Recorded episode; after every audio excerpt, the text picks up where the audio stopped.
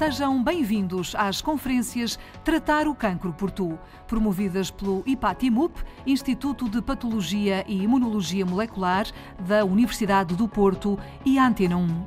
Uma iniciativa em parceria com a Janssen, do grupo Johnson Johnson, e da Roche, com o apoio da Novartis.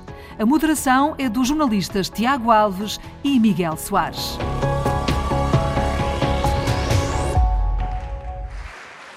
Bem-vindos. Bem-vindos. Boa tarde, Coimbra. É um prazer imenso receber-vos aqui nesta belíssima sala antiga de um equipamento cultural extraordinário como é este, o Convento belíssimo. de São Francisco, belíssimo, reabilitado, a precisar, obviamente, de uma boa plateia como esta que temos aqui um, para prosseguir com esta série das conferências Antena 1 e Patimup e Patimup Antena 1, dedicadas à literacia do cancro. Estivemos no Porto um, há um mês, iniciamos este roteiro pelo país, uh, passamos por Braga há duas semanas, hoje é a vez de Coimbra depois do cancro do pulmão, do cancro da mama. Hoje vamos uh, debater convosco, ouvir também as vossas opiniões no final da conferência. Haverá espaço para a participação do público. O cancro da próstata, uma das neoplasias mais frequentes no homem, uh, sendo a segunda causa de morte por cancro na população masculina em uh, Portugal. E vamos fazê-lo, obviamente, com uh, uma série de convidados, de especialistas, que vão contribuir para, um, uh, enfim, para descodificar algumas ideias, para falar de tratamentos, Ajudar, para falar fundo, de intervenções cirúrgicas. A que a ciência salte o muro e chegue de alguma forma a todos, os que estão nesta sala e os que nos vão escutar, estão a escutar eh, hão de escutar através da Antena 1, é uma parceria esta conferência IPATIMUP Antena 1, mas sem mais demoras, o que interessa mesmo é apresentar os protagonistas deste momento em que vamos procurar descodificar o cancro da próstata e por isso começo por chamar ao palco eh, o presidente do IPATIMUP, Manuel Sobrinho Simões. Junta-se a Manuel Sobrinho Simões, eh, o investigador e vice-presidente do IPATIMUP, Instituto de Patologia e Imunologia Molecular da Universidade do Porto, também professor da Faculdade de Medicina da Universidade do Porto, está a acompanhar-nos nestas conferências que fazemos, nas seis conferências, José Carlos Machado.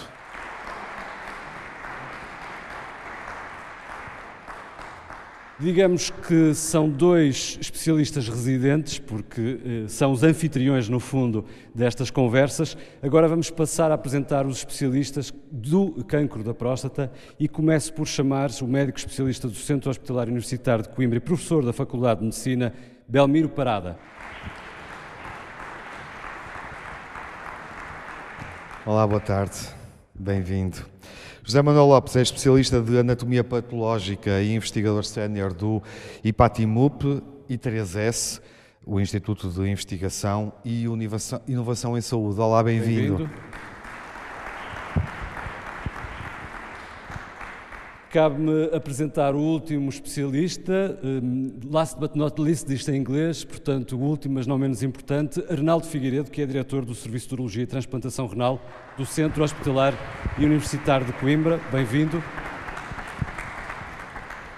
E vamos então dar início a esta sessão e vou começar por perguntar ao professor Manuel Sobrinho Simões uh, como é que uh, num cancro que provavelmente é dos, daqueles que se calhar é mais tabu, eh, diria eu, de todos. Como é que podemos tratar o cancro da próstata por tu, quando até eh, dificuldade teremos, se calhar, em tratar a próstata por tu, porque se calhar muitos de nós nem sabem para que é que serve a próstata? Bem, eu infelizmente sei, e como sou velhinho, tenho uma próstata grande e vejo uma arrasca com a próstata. Portanto, eu não a queria tratar por tu, mas sou obrigado. Não, mas o, o Miguel tem razão numa coisa. Nós, quando escolhemos este, este título, a ideia era desmistificar um bocadinho este aspecto sempre muito é uma, uma espécie de cerimónia, é de alguma maneira alguma vergonha, algum medo das palavras e, portanto, é verdade que nós, quando fizemos esta, no fundo, fizemos esta sequência, era porque eram situações muito frequentes. É verdade que no caso da próstata, este caso, o, o cancro da próstata vai continuar a aumentar imenso, porque é muito, é muito associado à idade e como a longevidade está a aumentar e o, o estilo de vida também não, não, ajuda nesse aspecto, nós vamos ter cada vez mais cancro da próstata. E, portanto, embora não seja por falta de respeito para com a próstata, eu continuo a dizer que eu tenho, eu tenho respeito para a minha próstata, que é horrível, mas, mas não é uma chatice. E de resto, é o João Lobo Antunes, eu, eu, era muito amigo de João Lobo Antunes, e ele achava sempre que era, foi um, um órgão colocado errado. Ninguém percebe bem porque é que a gente foi ter aquela próstata não, naquele sítio. Razão, que razão. Não faz, não faz nenhum sentido.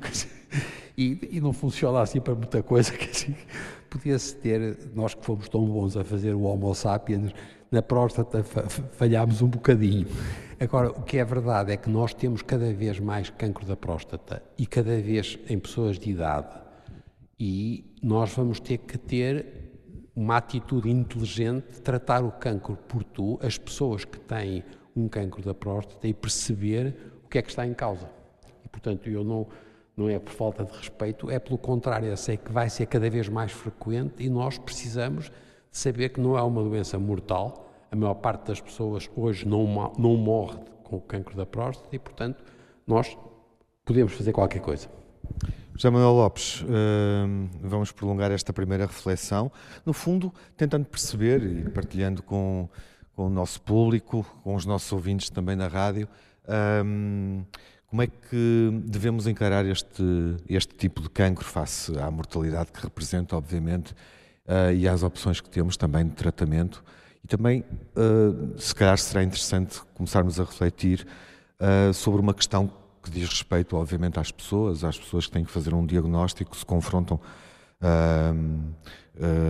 com, com, com, um diagnóstico uh, mais preocupante, como é que podem lidar uh, com este problema, uh, que é íntimo, obviamente, e que tem implicações na vida das pessoas?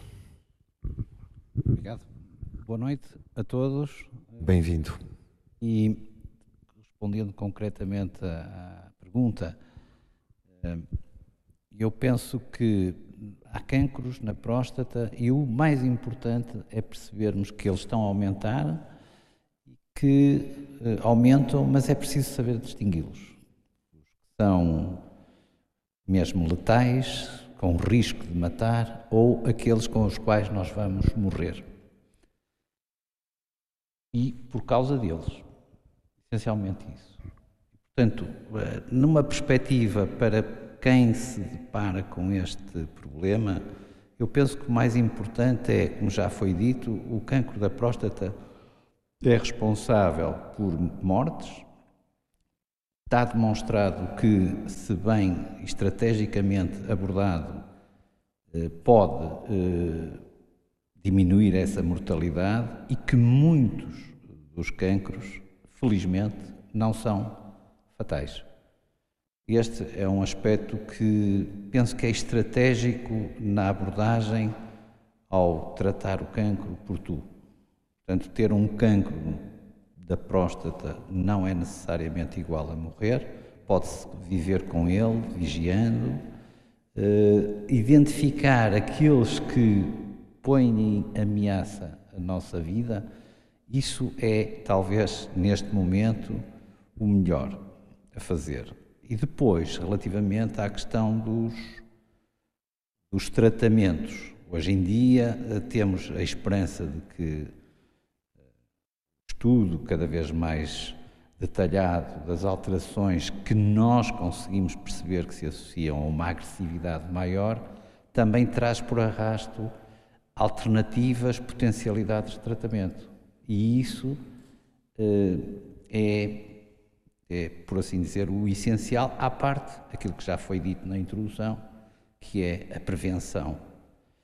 Infelizmente, a maior parte dos cancros da próstata são porque nós vivemos e envelhecemos, como já foi muito bem assinalado. Sim, é, essa questão é, também é, é importante sublinhá-la, porque aquilo aumenta, tem a ver, obviamente, com o envelhecimento. Exatamente, é o Tem gasto. a ver com o facto de ser também um cancro, uh, enfim, mais próprio, digamos assim, de, de, sociedades mais evoluídas, com um determinado modo, um padrão de vida mais, mais desenvolvido? Sim, sim. Eh, eh, como eu estava a dizer, o facto de nós envelhecermos, de termos agora esta longevidade muito maior, particularmente. Aumenta nos... a incidência. Aumenta a prevalência e também, agora com, associadamente com os métodos da sua detecção, a sua incidência também pode ser aumentada. Portanto, haver sobrediagnósticos que podem levar, e esse é o perigo, a sobretratamentos. E é isso que nós temos que evitar. É saber identificar, saber distinguir aqueles que são para controlar, eh, vigiando ativamente ou observando com métodos precisos e daqueles que trazem realmente eh, benefício serem tratados precocemente para evitarmos tratar os cancros que já estão em fases muito avançadas, onde a oferta eh, no custo-benefício da qualidade de vida que damos aos doentes já não é tão desejável. E essa estratégia penso que é a que nos levará uh, a poder abordar e tratá-lo por tu tranquilamente. São pistas que ficam já aqui para a conversa que imaginamos que poderemos ainda ter mais à frente, mas temos aqui o diretor de um serviço de urologia e transplantação renal e eu não resisto a perguntar-lhe como é que está a ciência e a investigação a chegar à clínica e à prática médica. Cumprimento a todos e muito obrigado. Eu, ao falar em Faltam ciência... dizer que a pergunta era para o Arnaldo Figueiredo, claro. Pois sou eu, exato. Obrigado. Uh, não, a questão aqui, pegando nas suas palavras da ciência, a ciência tem feito, tem tido evoluções de tal forma notáveis que, e isto aplica-se muito ao carcinoma da próstata, que, que qualquer dia corremos o risco de não haver ninguém saudável. Eh, porque de facto descobrimos sempre doenças e descobrimos eh, de forma cada vez mais profunda. E no que diz respeito especificamente ao... em relação ao cancro da próstata? Entre ou, outros. Ou do, entre outros. Entre outros. O carcinoma da próstata é uma, algo, como já foi referido, quase inevitável. Há vários estudos realizados em autópsias de pessoas que faleceram de infartos de miocárdio, atropelados, com 70 anos, e que mais de 40% tinham focos microscópicos de carcinoma da próstata. Se for aos 80, são 50 e tal. Se for aos 100 anos, são 80%. Ou seja, é inevitável. E como, como, como muito bem foi referido, o importante é sabermos distinguir eh, aquelas neoplasias que vamos diagnosticar de forma fortuita ou excessiva daquelas que realmente contam e que vão ter impacto clínico. E, e, e, recuperando a sua questão, aqui o que se passa e o que é mais importante é não apenas as estratégias em termos terapêuticas, mas se calhar eu começaria por as estratégias e os avanços da ciência no sentido de identificar quais as neoplasias que justificam ser tratadas. É porque diagnosticá-las vai ser inevitável e o conhecimento nunca será demasiado se soubermos o que fazer com eles. Portanto, a estratégia não passa por não saber se temos cancro ou não, a estratégia saberá por saber o que fazer com eles. E, portanto, em termos de avanço e de caracterização do, do, das neoplasias que justificam tratamento. Quando diz as que justificam tratamento, refere-se a excluirmos aquelas que já não têm solução ou aquelas que não justificam uh, um tratamento?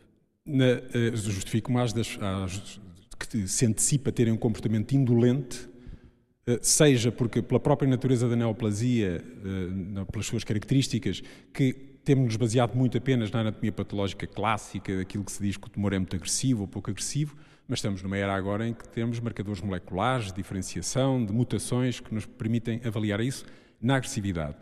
No outro extremo, o não justificar tratamento porque é muito tarde, isso será a exceção. E felizmente, cada vez mais, nós temos fármacos que nos permitem tratar mesmo neoplasias muito avançadas e conseguir, eh, sem correr o risco de fazer destanagem e estar a fazer, enfim, um prolongamento artificial à custa de sofrimento, mas conseguimos repescar hoje, passa a expressão, muitos tumores muito avançados que há poucos anos, e quando digo poucos anos, falo há uma década ou menos, estavam fora de qualquer opção terapêutica. Só para clarificar, então isso quer dizer que há muitos diagnósticos que estão a ser feitos, muitos casos que estão a ser identificados, que para, para quem recebe a notícia se calhar pensa que, eh, enfim, é, é algo assustador, mas que na verdade eh, não justifica sequer que abordemos clinicamente ou terapeuticamente esse caso. Em alguns casos isso é verdade, mas também não se pode correr o risco, no meu entendimento, de cair no extremo oposto, que é dizer o cancro da próstata é um cancro mansinho, não mata, ele é a segunda causa de morte por cancro no homem em Portugal. Uhum. São 1.800 mortes por ano em Portugal por carcinoma da próstata. Portanto, ele mata.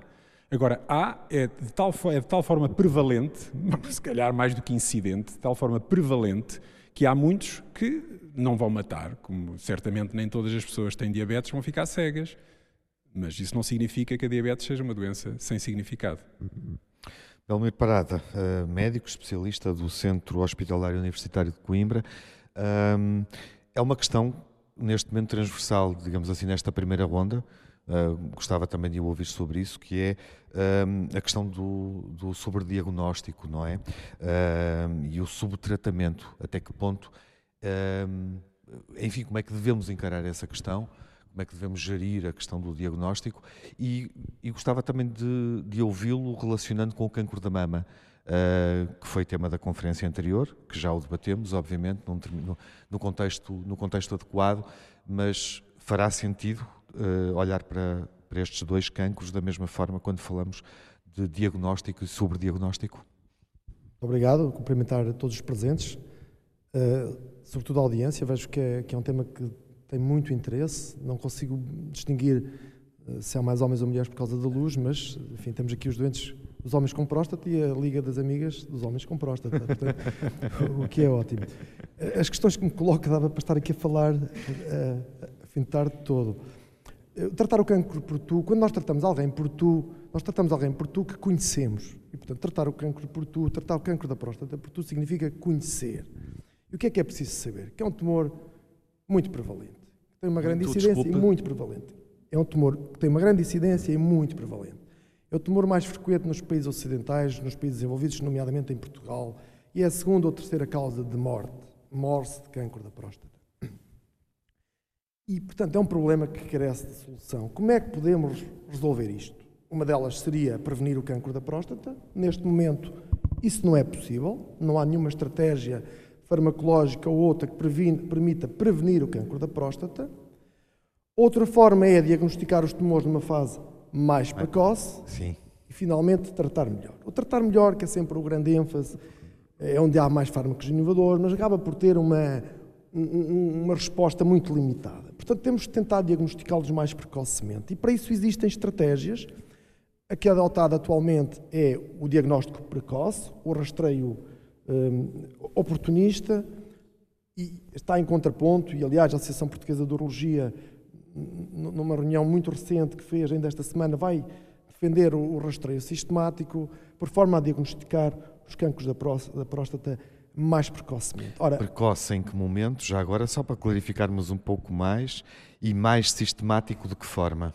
Portanto, quando nós falamos... lá ter interrompido, sim, estou só a pedir um parênteses no raciocínio. Sim, quando nós falamos em, em rastreio sistemático ou rastreio oportunista, também chamado diagnóstico precoce, estamos a falar de dois contextos completamente distintos. O rastreio sistemático é uma iniciativa das autoridades de saúde, tal como se faz para o cancro da mama. Exato. O Ministério da Saúde, a Direção-Geral de Saúde, diz que todos os homens entre X e X idade devem dirigir-se ao seu médico assistente uh, para fazerem este tipo de exames. E, portanto, é uma coisa que se aplica a todos os homens que cumpram aqueles critérios. O, o, o rastreio oportunista, o diagnóstico precoce, não é da iniciativa das autoridades de saúde é uma oportunidade. É aquele doente que vai ao médico de família e o seu médico de família, o seu médico de família diz: Olha, Sr. João, Sr. António, você tem 55 anos, estou aqui a ver que nunca fez nenhum exame para a próstata, vamos aqui pedir este exame para ver se, se tem algum problema. Há defensores e não defensores de cada uma das abordagens, poderemos discutir isso mais à frente se houver oportunidade para isso. Agora, o que é que está associado a cada um destes, destes, destas medidas? É que pode haver um sobrediagnóstico, como falou anteriormente os meus ilustres colegas, e depois um sobrediagnóstico pode levar a um sobretratamento. Mas também para isso há estratégias por forma a minimizá-las, porque para cumprir os dois objetivos essenciais de, de, um, de um rastreio, que é diminuir a mortalidade e manter a qualidade de vida, isso não pode ser feito à custa de sobrediagnóstico e sobretratamentos. Mas há estratégias que permitem minimizar esse risco. Enfim, poderemos abordá-los mais tarde, mas eu também não quero uh, monopolizar o, debate. Relativamente ao paralelismo entre cancro da mama e cancro da próstata, é evidente que ele existe, desde logo são órgãos sexuais secundários. O seu tratamento pode influenciar de forma decisiva a sexualidade, não só dos próprios, mas também do, do casal. Tem uma incidência relativamente semelhante, no, no caso da, da mama na mulher anda à volta dos 70 e tal por 100 mil, isto de acordo com dados da Global Can, mortalidades de 12 por 100 mil, enquanto na próstata é um pouco menos, 59 incidência por 100 mil e mortalidade na ordem dos 10 por 100 mil. São hormonodependentes, ambos, e a hormonoterapia é um tratamento uh, que é adotado no tratamento de ambos, e, e finalmente têm genes comuns, uh, têm uma, às vezes uma, um substrato genético de predisposição comum, uh, que, portanto, que, que, revela alguma similitude entre os dois tumores. E além disso, a presença de, de história de cancro familiar dos ovários e da mama também é um fator de risco para cancro da, da próstata no homem.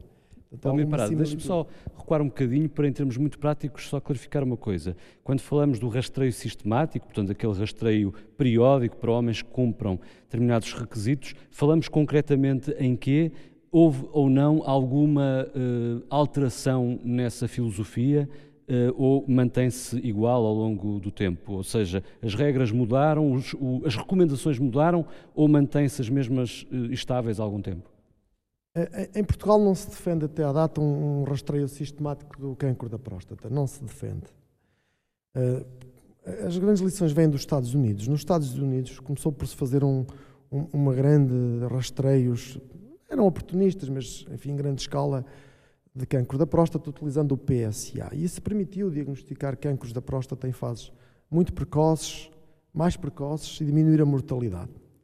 Mas depois, ao longo do tempo, nomeadamente em 2008 e 2012, a Task Force Preventiva dos Estados Unidos aconselhou a não utilização de PSA para rastreio de câncer da próstata. O que é que se verificou?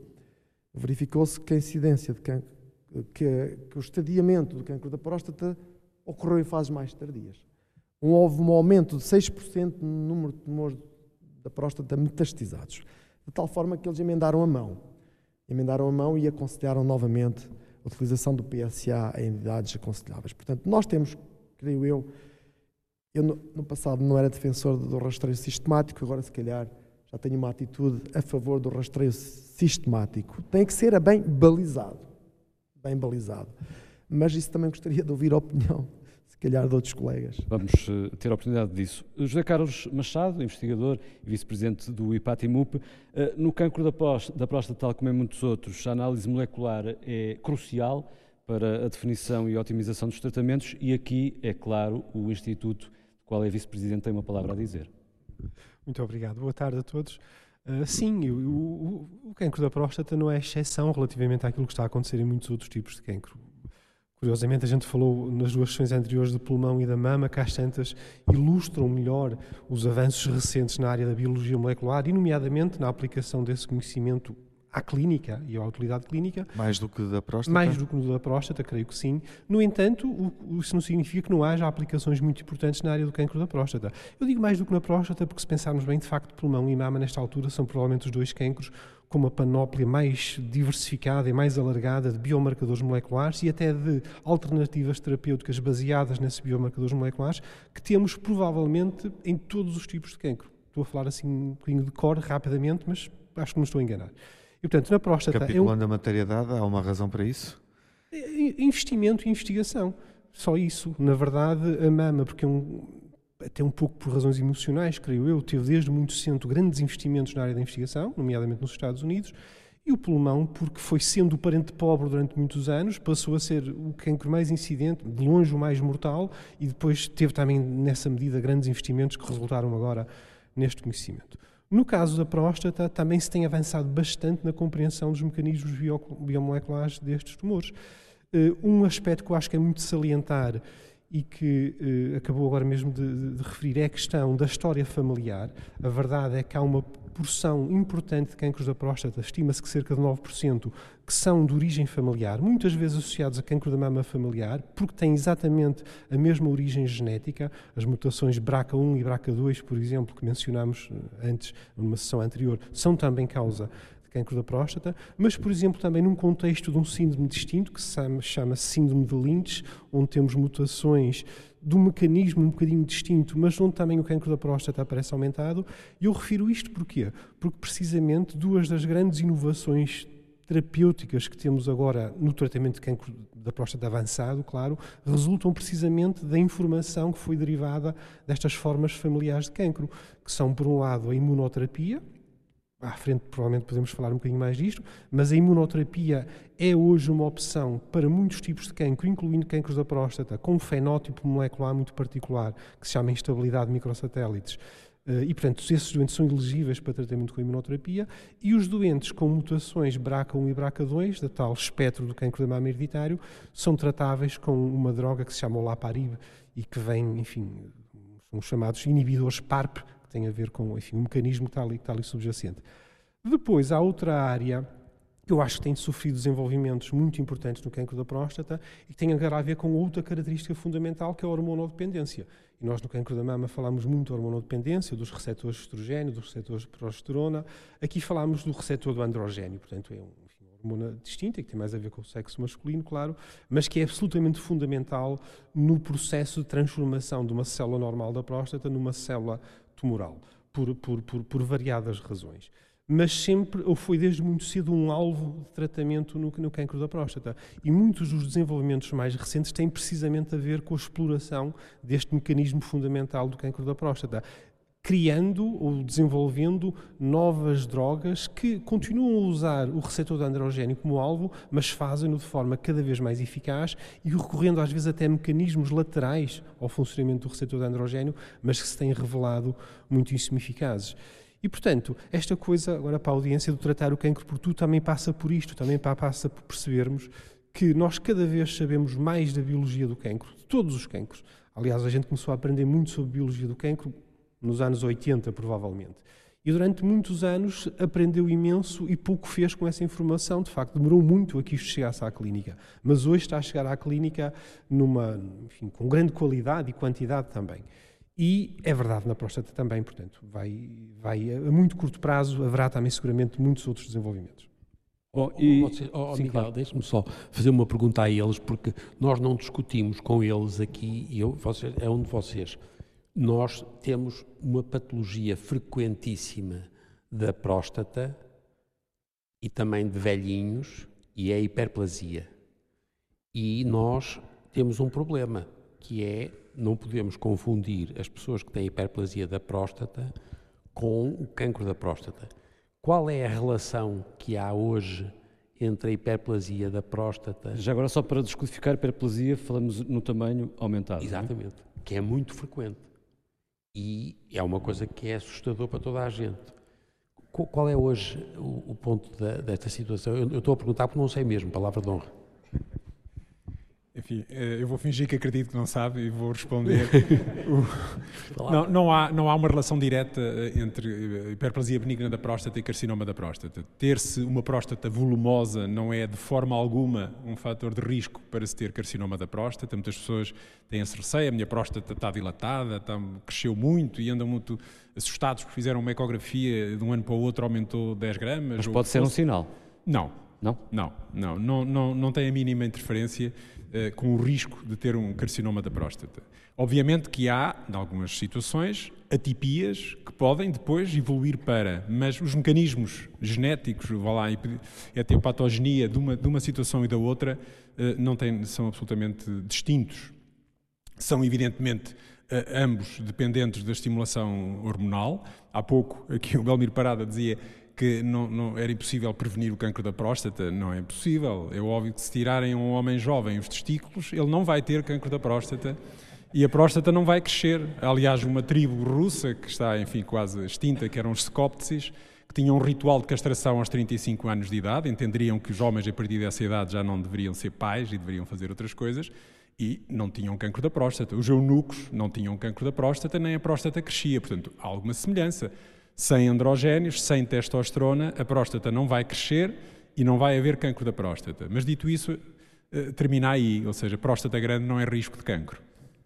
Obrigado, Arnaldo Figueiredo, mas eh, José Manuel Lopes quer acrescentar palavras. Eu acho que, eh, acho que vale a pena porque provavelmente esta hiperplasia da próstata é, se calhar, da patologia não neoplásica que mais perturba o, o, os homens.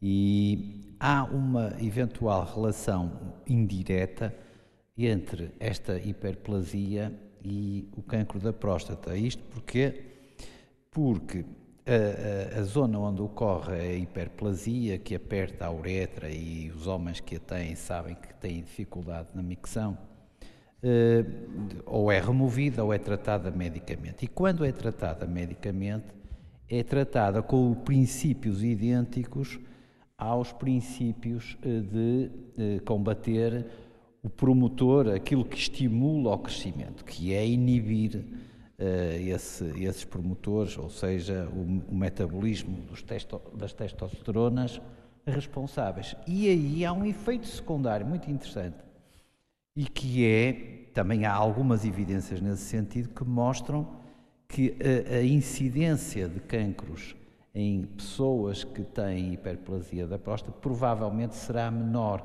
por um efeito eh, secundário da terapêutica, eh, mas isso, eh, o Arnaldo está. está... Eu, sei, eu estou aqui com o microfone porque eu não quero entrar aqui, ou não, não quereria problema, entrar não. em diálogo. É, é, claro que. É claro mas que... podem entrar em debate. Mas é, posso? Posso, posso entrar claro. em debate? É claro, claro. eu não acabei o raciocínio, era só para. muito rápido. Uhum. Mas porque é muito pertinente esta questão que o professor Sobrinho põe e põe problemas de interpretação dos tais testes do PSA que já foram aqui referidos, eh, e, e, que, claro, que nos, nos, centros especializados tudo isso é tido em consideração, mas eh, essas, essas terapêuticas, estava eu a dizer, foram inclusivamente tentadas para, vá lá, como forma de quimioterapia de, de, de, de cancros da próstata e depois rapidamente abandonados porque provavelmente eh, selecionavam situações muito agressivas e aí era perigoso. Arnaldo Figueiredo. Eu, eu vai-me perdoar, mas uh, eu presumo que, que falaria de, de, drogas que são muito conhecidas de todos, que fazem diminuir o volume da próstata, precisamente por interferir no metabolismo hormonal da testosterona, e que foram testadas para diminuir a incidência do cancro da próstata. Aliás, uh, um dos ensaios que, uh, em que aqui o serviço aqui em Coimbra também participou, ver, tentava verificar isso mesmo, se as pessoas que tomavam essas drogas tinham uma menor incidência ou não de carcinoma da próstata. E o que se verificou foi que a incidência global de carcinoma da próstata nessas pessoas era mais baixa, contudo, os carcinomas da próstata que aconteciam eram mais agressivos.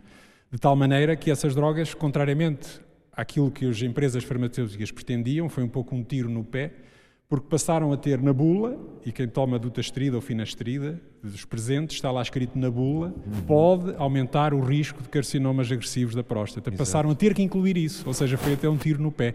E uma das drogas, curiosamente, que o nome deve ser familiar para muitos de vós, que é Proscar, inicialmente era desenvolvida para o prostático carcinoma, para o carcinoma da próstata, depois acabou por não ser, e isso foi, eh, verificou-se que não era, mas o nome era interessante e ficou. Portanto, de facto, essas drogas interferem, diminuem um pouco, mas podem até promover carcinomas mais agressivos. Outros? Da próstata, carcinomas da próstata. Da próstata sim. Carcinomas da próstata. Eu, eu, gostaria só daqui de, Elmiro, sim. de, de acrescentar algo. Não, não, relativamente a este tema, porque o debate seria interessante, mas vai ficar para outras núpcias. Eh, obviamente que, que esta terapêutica, esta medicina personalizada, a utilização de fármacos de acordo com o perfil genético, por exemplo, dos tumores é atrativo, será porventura o futuro. Como disse bem, uh, cerca de 15% do, dos, do, dos cancros da próstata têm alguma base genética que o suportam. Mas antes disso, eu gostaria de voltar, se, me permitirem, a uma questão que eu acho que é muito relevante e que, em termos de, de mortalidade, pode ser mais importante do que propriamente o tratar seletivamente os doentes já têm cancro da próstata avançado, que é que é a estratégia atual no, na, no diagnóstico do cancro da próstata e, e, que, que, é o, o, tal diagnóstico precoce, que é uma estratégia aceitável, mas que me causa alguma preocupação, nomeadamente num país como o nosso. Portanto, o diagnóstico precoce, rastreio oportunista, depende de, de uma oportunidade. É o doente que vai, o homem que vai ao seu médico assistente e que fala com ele e, em função disso, faz um PSA. Ora, há em Portugal um milhão de pessoas que não têm médico de família. Há um milhão de pessoas que não têm médico de família. Haverá 500 mil homens que não têm médico assistente. E, portanto, logo à partida, esses 500 mil homens têm o acesso a um diagnóstico precoce de cancro da próstata limitado. Isso é um problema, creio eu. Daí que eu acho que a estratégia a estratégia deve mudar. E esse é o ponto primário, creio eu, na abordagem de, do cancro da próstata, na tentativa de diagnosticar precocemente os cancros da próstata. E é também uma das razões que o faz defender agora esse diagnóstico sistemático. Sim, enfim, sim. Começou. Sim, sim. Agora, tem que ser um, um, um, um rastreio sistemático apropriado, definindo bem os limites etários. A Associação Portuguesa de Urologia vai defender um diagnóstico sistemático entre 55 e 70 anos, se houver história familiar ou predisposição genética 10 anos mais cedo. Tem que ser adaptado, não, tem que ser adaptado. Por exemplo, eh, já houve, já houve estudos, diversos estudos, nomeadamente na Suécia, o estudo de Gotemburgo e outros estudos europeus e americanos, que tentavam avaliar a eficácia do rastreio sistemático de diversas populações. Mas, por exemplo, o, estudo de Gothenburg, na Suécia, decorreu durante 18 anos, em 10 mil homens que faziam rastreio sistemático e 10 mil homens que não faziam rastreio sistemático, mas era muito restritivo, era PSA de 2 em 2 anos e biópsia para todos os PSA superior a 2,5. Isso não pode ser. Nós temos de ter, portanto, limites, idades, eh, eh, eh, adaptações à abordagem em função dos PSAs e das idades, utilizar marcadores moleculares, importante, utilizar aquilo que, por exemplo, novas imagens nos permitem através da ressonância magnética. Portanto, há toda uma estratégia. Depois, diagnosticar o que interessa, tratar o que interessa e tratar eletivamente e com uma medicina baseada na, uma medicina seletiva. Dom se... Parada levantou aqui, obviamente, a questão do sobrediagnóstico e do diagnóstico. Falamos disso em, de resto, duas intervenções já. Eh, eu gostaria de perceber se o Arnaldo Figueiredo, José Manuel Lopes uh, ou obviamente José Carlos Machado, Manuel Sobrinho Simões, para concluir esta primeira ronda, uh, querem acrescentar algo sobre esse tópico? Eu penso que Lopes, por favor. O, o, o, professor Parada pôs aqui o, o ponto uh, essencial que é onde é que vamos alocar as, as, as, as nossas capacidades, os recursos. Isso é fundamental. E chamar de rastreio de base populacional ou oportunista para mim é muito claro o que é que significa um ou outro. O que quem é candidato a sofrer da, da consequência deste cancro é que precisa saber se, e também muito bem chamou, que capacidade de acesso é que eu tenho. E essa é que é a estratégia. É perceber se num programa pago, agora é tudo resiliência, programas e bazucas, e portanto, se calhar há de vir algum dinheiro um dia para o combate ao cancro que saia por diretivas comunitárias. E tal como há dinheiro para rastreio sistemático, pode haver dinheiro mesmo para aumentar o, o, o acesso e, portanto, aumentar a, a convergência. Eh, no sentido de que este rastreio oportunista, que é claramente recomendado nesse grupo de combate, permita e chame também, ora, venha cá. Veio cá uma vez, não está no, no, grupo de risco, de acordo com o que já defendeu, o parada, e muito bem. Então, agora só vem cá daqui a X tempo. Portanto, já excluímos. E, mas a possibilidade de acesso é fundamental, porque se for chacan-sarrans, eu penso que não tratamos o cancro por tu, numa lógica da pessoa que Bom, hum, eu acho que a conversa está boa e vamos ter a oportunidade, obviamente, de desenvolver várias pontas soltas que aqui ficaram. Hum, mais lá para o fim deste, deste painel, vamos ter a oportunidade de dar hum, também a oportunidade à, à, à plateia de colocar questões aos nossos especialistas. Mas agora, e antes de passarmos ou de retomarmos a conversa, temos algo para ver, Tiago. Sim, vamos obviamente perceber como é que se lida com o cancro. Uh, vamos, uh, através de, de, uma, de uma narrativa que, que foi preparada para, para estas conferências, partilhar testemunhos, testemunhos na, na primeira pessoa, de casos ah, em que percebemos bem no que vamos ver, não vou ser muito descritivo, é possível resistir, é possível encontrar força e é possível, no fundo, prosseguir e retomamos o debate daqui a instantes, depois de conhecermos uh, estes verdadeiros exemplos que nos permitem olhar a forma como se trata o cancro por tu. E eu sentia que eu não ia morrer. Era o que eu sentia.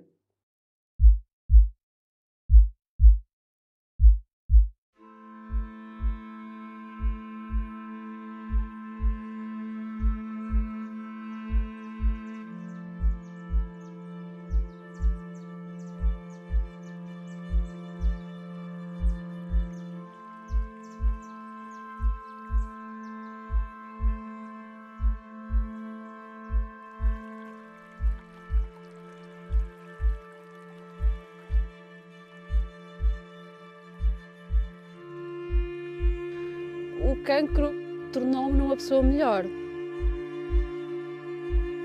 E então aquilo que eu, que eu penso é: eu consegui, eu tenho mesmo muita força, eu e toda a gente.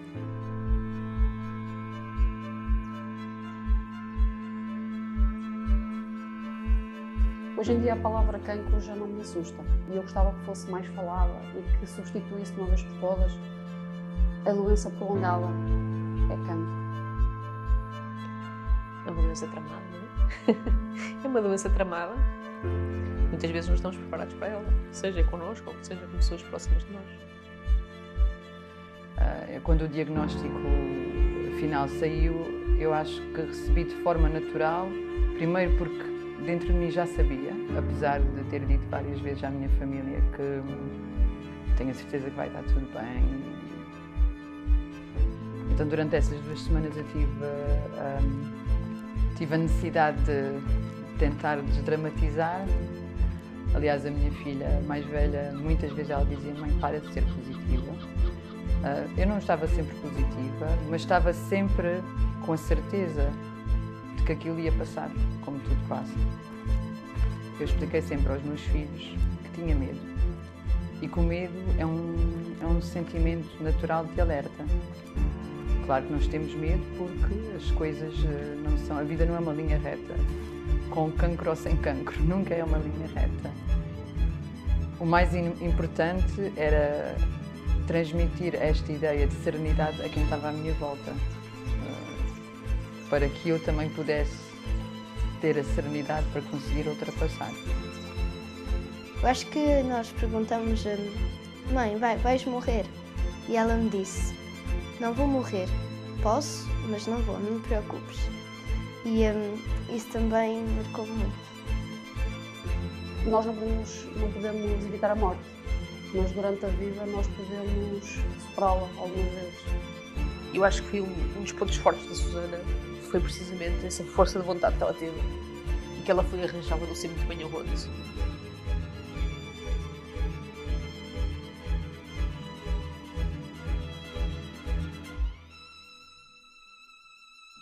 Eu não me lembro nenhum momento da minha vida em que não fui feliz. Então, eu tenho primeiro esta responsabilidade de passar uh, esta ideia, não de que isto é um mar de rosas, porque não é um mar de rosas, mas que o cancro é uma doença. E é uma doença que tem que ser tratada e ponto final. E, sobretudo, uh, mostrar que a vida continuava para além do cancro. Eu estava careca, mas eu continuava a dançar na cozinha e a fazer comida e, e, havia momentos em que estava a fazer um bolo e depois tinha que deitar-me na cama porque não conseguia mais, mas não interessa, mas a gente continua amanhã e tenta outra vez.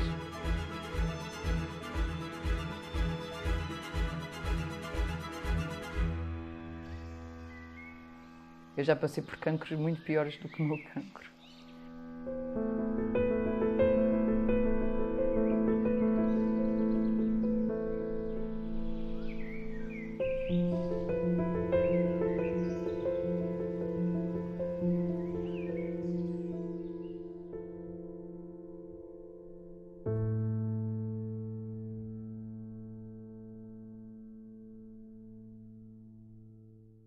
E há um anfitrião que vamos receber, de certa forma também é anfitrião, José Manuel Silva, Presidente da Câmara Municipal de Coimbra, ex-bastonário da Ordem dos Médicos. Um aplauso.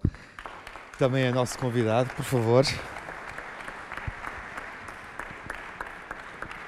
É em Coimbra que a conferência acontece, sim. Obrigado por ter vindo.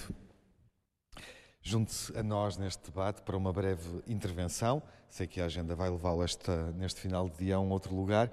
Um, assistimos aqui a um vídeo que temos estado a projetar nas nossas conferências, nas que já fizemos e que iremos fazer ainda mais adiante, em Vila Real, em Lisboa e em Évora, um, que eu acho que nos mostra este sentimento de resistência e, e sinto isso contactando com pessoas, obviamente, que enfrentam a doença, que lidam com a doença no contexto familiar, na esfera de, das nossas relações pessoais, que a literacia para o cancro é determinante também para o doente poder resistir, enfim, para poder viver melhor, para poder viver mais tempo.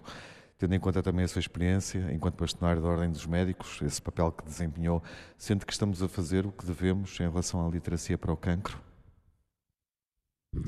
Boa noite a todas e a todos. Um cumprimento especial ao professor Sobrinho Simões e aos seus convidados, colegas e amigos que aqui estão.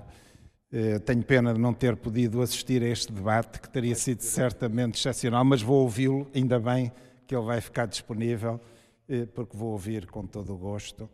Eh, é evidente que não estamos a fazer como sociedade, e se calhar como os mais responsáveis nessa sociedade, não estamos a fazer quase nada sobre literacia em saúde e por isso esta, esta, este programa que o, o, professor Sobrinho Simões está a protagonizar, tratar o cancro por tu, é extremamente importante. Não há nada que assuste mais as pessoas do que o desconhecido, eh, sendo que, por vezes, enfim, o cancro, sobretudo nas suas formas mais malignas, mesmo que nós o conheçamos bem, não deixa de ser assustador, mas, mas ainda assim, nessa circunstância, eh, a vida continua a valer a pena ser vivida, não só pelo próprio doente, como por, por, por parte dos seus familiares.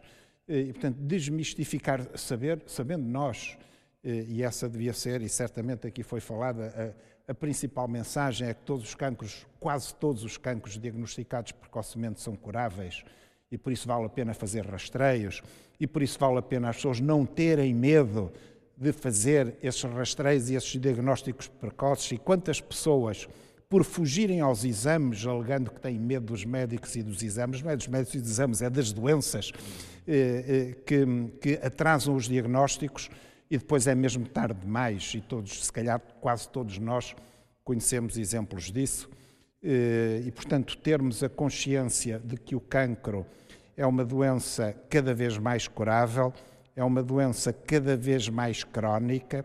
Se nós soubermos lidar bem com ela, eh, de uma forma positiva e fazer a terapêutica e as intervenções que são necessárias, ainda que às vezes com sentido paliativo, ou seja, prolongamento da vida com qualidade, que de facto nós podemos continuar a usufruir e a desfrutar eh, da nossa vida e quanto mais soubermos, quanto mais conhecermos sobre este e sobre outros tipos de doenças, melhor preparados estamos, não só para as evitar, porque os cancros também são preveníveis, como muitas outras doenças pelo nosso estilo de vida, eh, mas que, eh, fazendo aquilo que deve ser feito em cada faixa etária, fazendo conscientemente e deliberadamente para, se pudermos fazer um diagnóstico precoce, enfrentarmos a doença e curá-la, se nós procedermos assim, e isso tem a ver com literacia, eh, naturalmente, estamos a fazer um grande favor a nós próprios e às nossas vidas, porque, como dizia um grande epidemiologista, a melhor maneira de prolongar a vida é não a encurtar.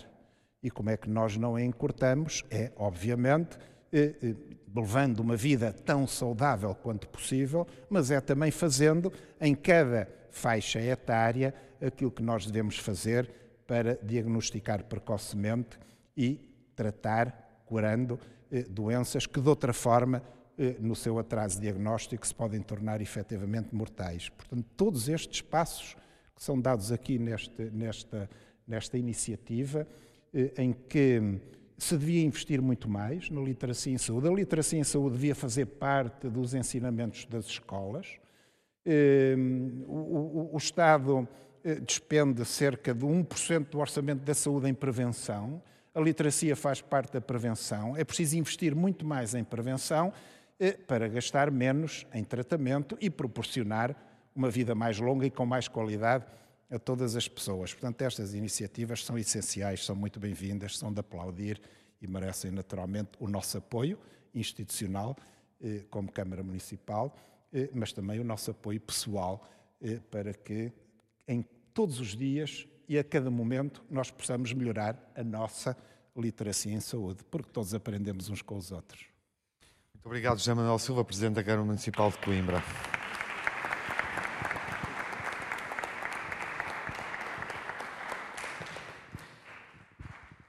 E depois uh, da palavra dada ao anfitrião uh, uh, aqui em Coimbra, vamos retomar a conversa com os nossos especialistas e retomo a conversa começando pelo Belmir Parada.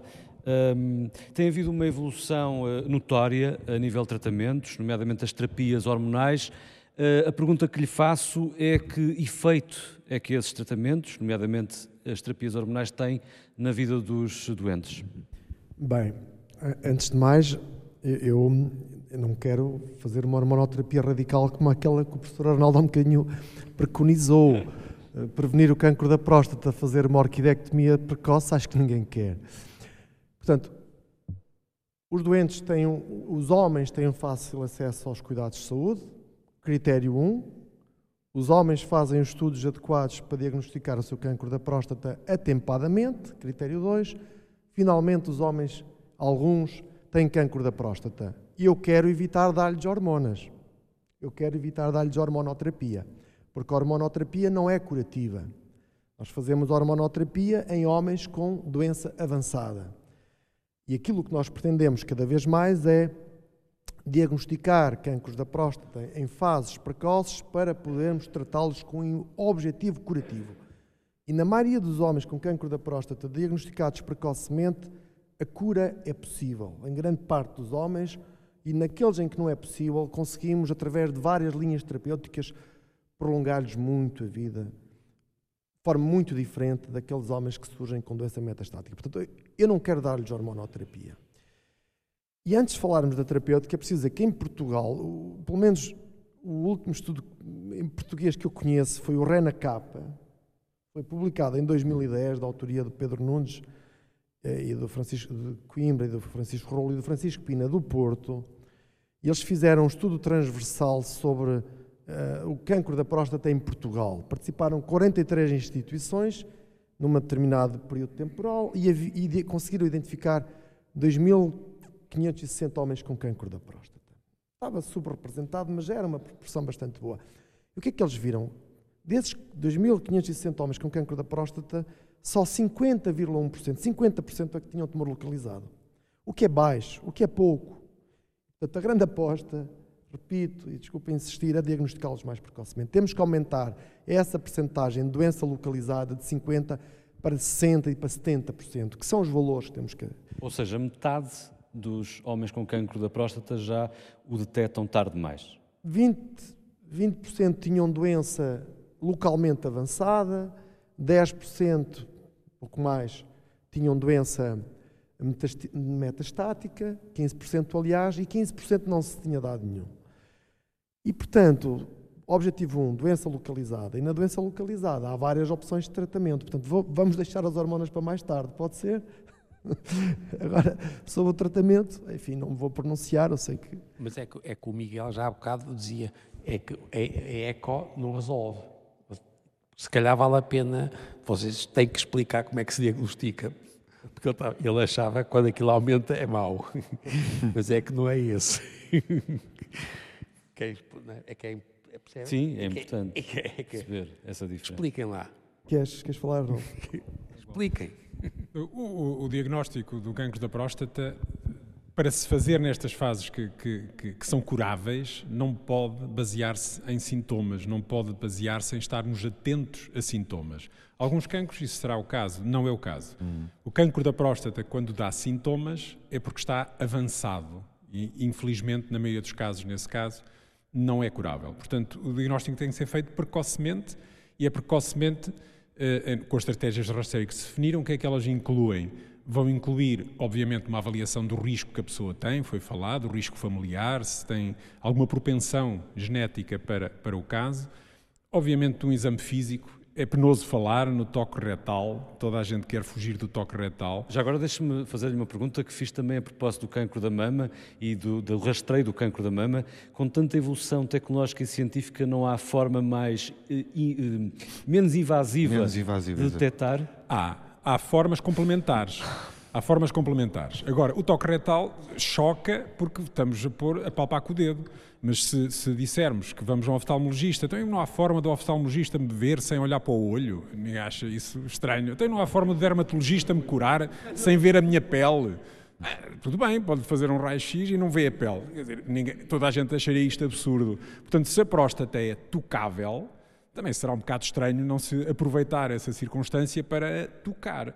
Agora, isso não é a forma única e, e de facto, grande parte dos cancros da próstata numa fase inicial o toque retal vai ser normal, no sentido em que não vai detectar nenhuma zona dura, nenhuma zona suspeita.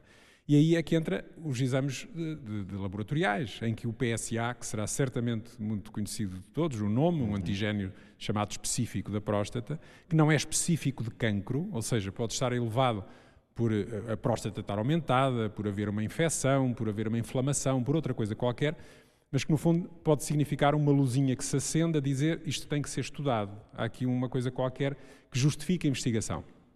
E depois aí é que entramos com as imagens, pode ser a ecografia, que não é grande coisa, de facto, ou com exames mais sofisticados, como a ressonância ou outras coisas.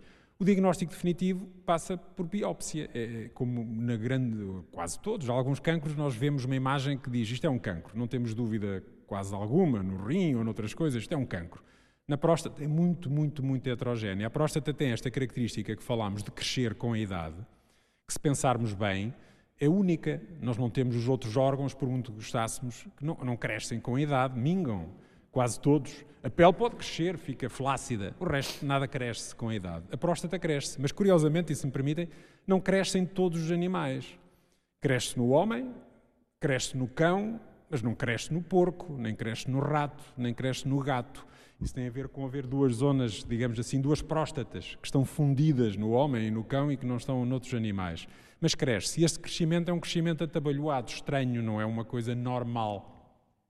E, portanto, a próstata, tipicamente nas imagens, da ecografia, por exemplo, é muito nodular, tem nódulos, tem zonas assim, zonas brilhantes, zonas que não são, ou seja, os exames de imagem não são muito bons porque não estamos à espera de encontrar um órgão muito lisinho, estamos à espera de encontrar um órgão que, mercê deste crescimento anormal e tardio, é muito heterogéneo. Agora, para biopsar, para, para, diagnosticar, temos de ter um fragmento de tecido, tem que se tirar um bocadinho de tecido para análise e para diagnosticar o tumor, não há outra forma conclusiva de o fazer. José Manuel Lopes, acompanhando aqui a reflexão, não sei se quer recuar a algum ponto, mas uh, quer eh, não, eh, há aqui uma comparação com a, com a. Não é recuar, é só comentar. A comparação com a, pró, com a mama da mulher e, de facto, o rastreio, como toda a gente conhece, é a imagem. É, é fazer eh, um, um estudo que depois o especialista vai valorizar. No caso da próstata, esse não é o primeiro passo pelo menos o caminho eh, tem sido eh, uma alteração bioquímica, este, esta alteração bioquímica que é dada pelos níveis desta enzima que aparece, esta proteína que aparece no, no soro das pessoas e que é um bom indicador, apesar de tudo, sujeito a muita discussão, e que agora com esta, com esta estratégia de, de melhor estratificação e de avaliação com outros parâmetros eh, poderá levar a esta coisa complicada que é fazer uma biópsia, que é sempre uma coisa que mete algum receio ao, ao, ao à pessoa que, que, tem, tem receio de ser submetida a uma biópsia e, portanto, nós não queremos fazer uma estratégia de biopsiar a, a, a torto e a direito. Sim. Nós queremos definir uma estratégia, pelo que eu percebi e sei que é o que está por detrás das palavras ditas até agora, é eh, decidir fazermos uma biópsia, ou seja, ir lá tirar um cilindro, um pequeno cilindro de tecido aqui, mais outro aqui, mais outro ali, ou então de uma forma ainda mais inteligente, e é esse, é esse tipo de eh, rastreio oportunista por risco estratificado, que é um, um conjunto de palavras que eu agora disse muito complexo, mas que significa basicamente o quê? Uh, usando os níveis do PSA, com algoritmos, com esquemas que é possível fazer cálculo, fazendo a imagem agora com técnicas mais sofisticadas, poderá ser possível fazer biópsias que rendam mais, ou seja, que identifiquem melhor, tal como acontece na mama com as mamografias, nós também temos o equivalente na, na próstata. E esse tipo de estratégia, se bem aplicado, o dinheiro bem aplicado, com o equipamento adequado, os técnicos adequados e o acesso possível das pessoas a esse tipo de técnicas, vai permitir fazer, se calhar, menos biópsias, mas melhores biópsias. Não fazer, por isso, sobre-diagnóstico.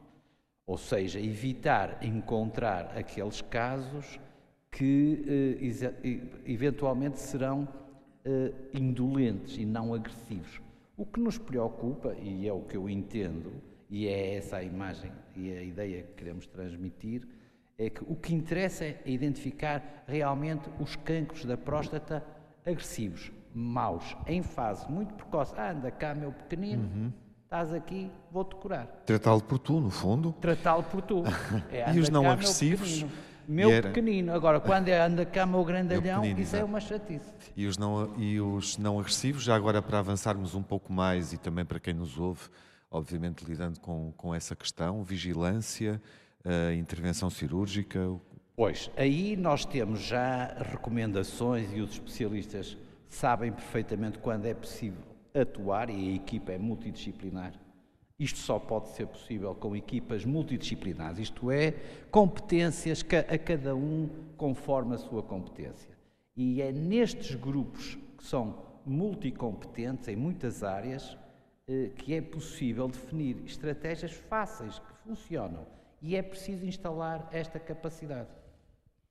É preciso instalar esta capacidade. O tal investimento que é necessário buscar aos fundos, às bazucas, onde ele tem que vir, porque isto custa dinheiro, para poupar em tratamentos provavelmente desnecessários, os tais uh, sobretratamentos, é exatamente investir, focar melhor, uh, provavelmente até gastando menos e tratando melhor.